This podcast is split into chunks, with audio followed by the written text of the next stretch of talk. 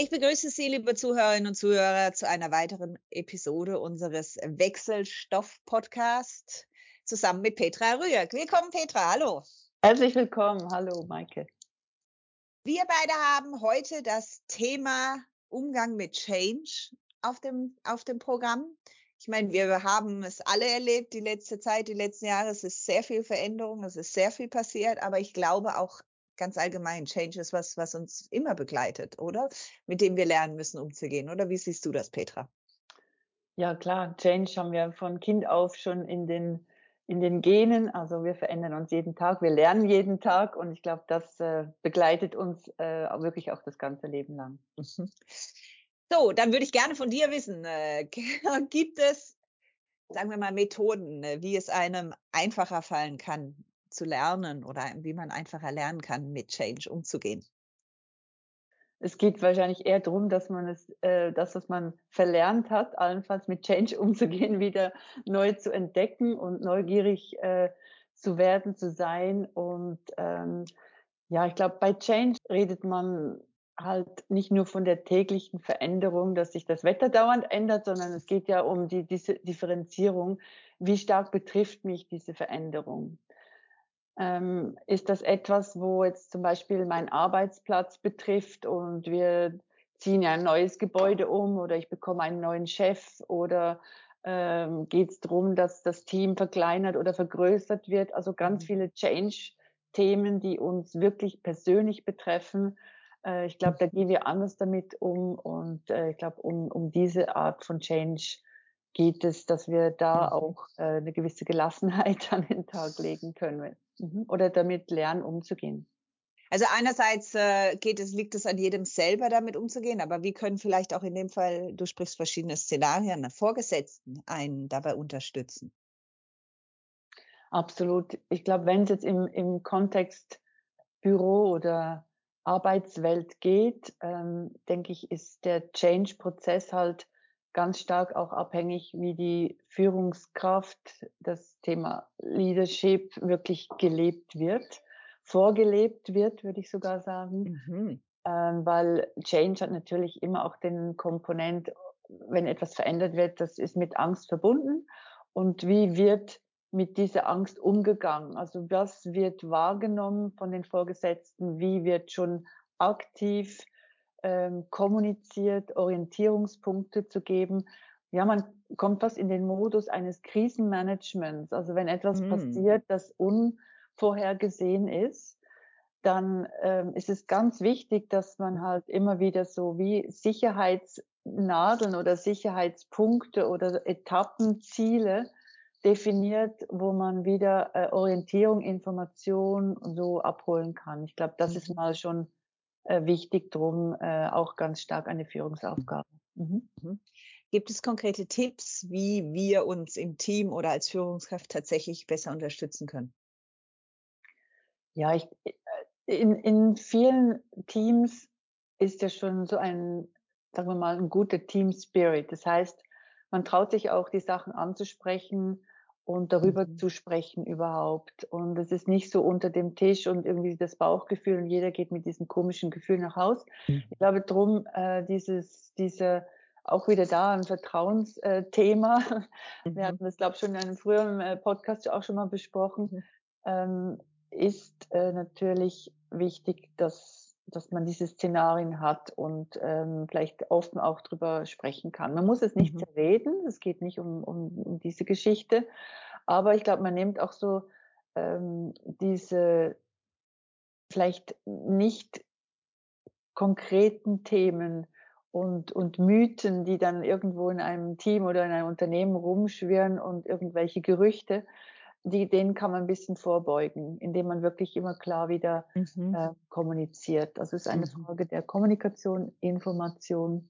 Mhm. Und ähm, ja, vielleicht ist das bei jedem sehr unterschiedlich. Es gibt Menschen, die können sehr gut mit Change umgehen, mhm. völlig easy, und andere haben vielleicht auch Themen, die jetzt unterschwellig gar nicht so sichtbar sind. Aber vielleicht ist zu Hause noch irgendwas, wo auch.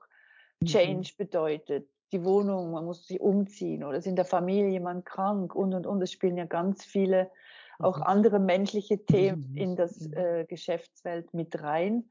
Und da ist halt gut, wenn man als äh, Vorgesetzter sicherlich ähm, einen Teammitglieder auch ein bisschen besser kennt und einschätzen kann, wo es vielleicht mehr Unterstützung braucht. Mhm. Also du sprichst an die offene Kommunikation oder auch eigentlich auch die, die, die Offenheit den eigenen Mitarbeitenden gegenüber, weil man ist ja tatsächlich nicht nur Mitarbeitende in diesem Team, in diesem Unternehmen, sondern man hat ja auch noch ein Leben zu Hause, wo vielleicht gewisse Aspekte dann noch ähm, reinspielen, die einen äh, beeinflussen, wie man verschiedene Situationen dann wahrnimmt oder reagiert. Ja. ja. Ich glaube, die größte Schwierigkeit, die man oft übersieht und einfach voraussetzt, ist, dass auch die Führungsperson selbst genau in diesem mhm. Dilemma ist und vielleicht manchmal noch stärker belastet wird, weil mhm. äh, also jetzt vom Top-Management zum, zur Führungskraft, zum Team, mhm. da ist nochmal was anderes zu stemmen. Und ich bin sehr stark der Meinung, dass da auch hingeschaut werden sollte, dass die Führungskräfte auch mhm. einen Sparing-Partner, auch jemanden äh, zur Seite haben, äh, mhm. das ist jetzt nicht Gesichts, das darf gesichtswahrend und muss gesichtswahrend sein. Also nicht im Sinn von, hey, du kannst deinen Job nicht richtig machen, drum mhm. brauchst du jetzt jemanden, sondern sollte zur Selbstverständlichkeit werden, dass dass wie wenn man auch trainiert und auf eine neue Disziplin hinarbeitet, dass man da schnell emotional austauschen, reflektieren, äh, neue Ideen, Inspiration mit auf den Weg nimmt, weil auch eine Führungsfunktion muss äh, fun gut funktionieren können und mhm. ist sehr gefordert in diesen Change-Prozessen.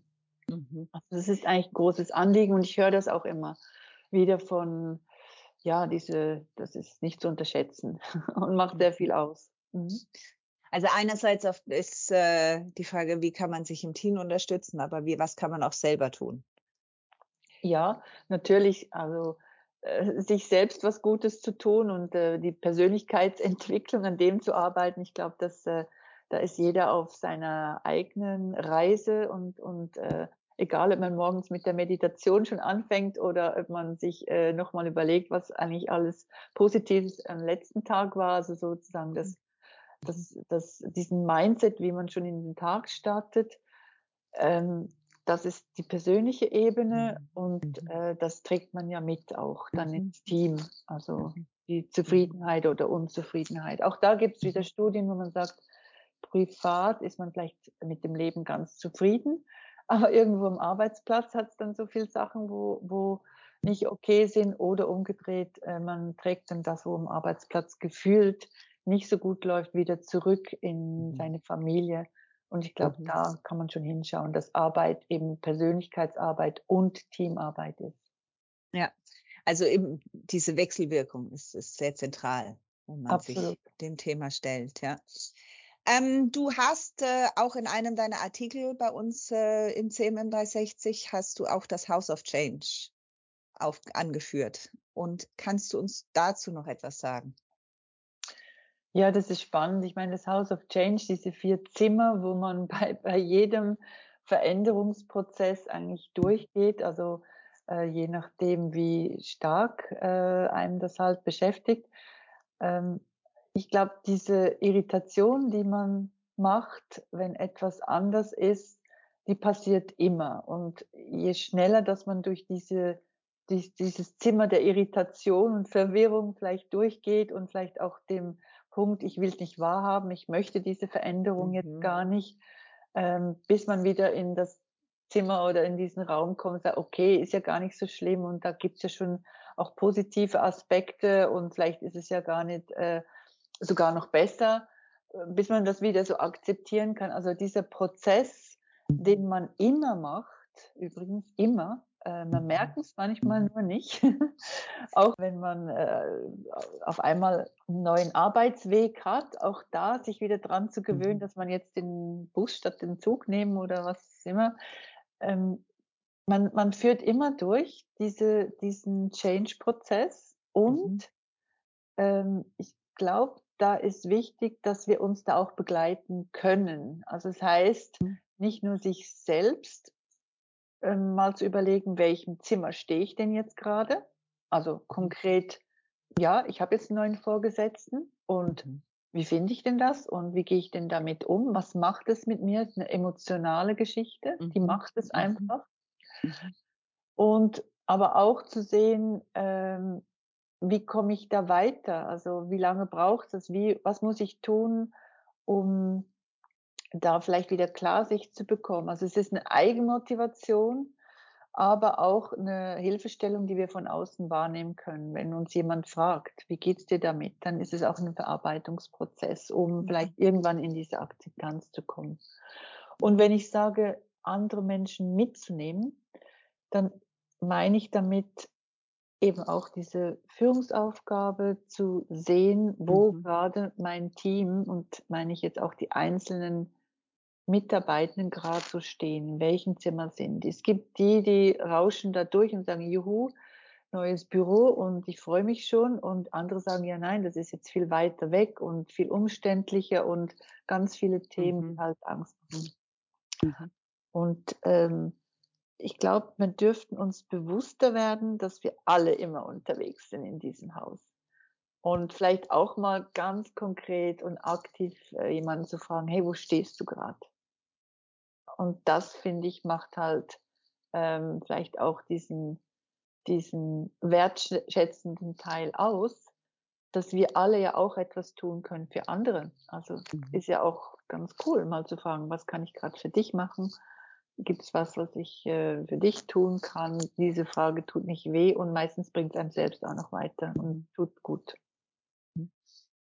Ich danke dir, liebe Petra, für die Einblicke in dieses sehr komplexe Thema, was wir jetzt gehört haben. Es ist äh, basierend auf kon offener Kommunikation. Es ist ein kontinuierliches, lebenslanges Lernen tatsächlich. Und es sind gerade diese Wechselwirkungen, die du angesprochen hast, zwischen dem privaten Leben, beruflichen Umfeld, Team, Individuum, die dieses Thema so komplex machen und äh, aus dem Grund auch ähm, so wichtig und relevant für den Erfolg einer jeglichen Person natürlich, Individuum für sich, aber auch natürlich eines Teams und im Unternehmen dann. Mhm. Vielleicht einfach als Anmerkung, was mir auffällt, Umgang mit dem anderen, mit mhm. dem, was wir noch nicht kennen ich glaube, das ist etwas, was wir ähm, wieder mehr trainieren können. Mhm. Da freue ich mich drauf, weil auch täglich das wieder auf einen zukommt. Es ist wirklich ein lebenslanges Lernen, wie du es mhm. gesagt hast. Ja. ja.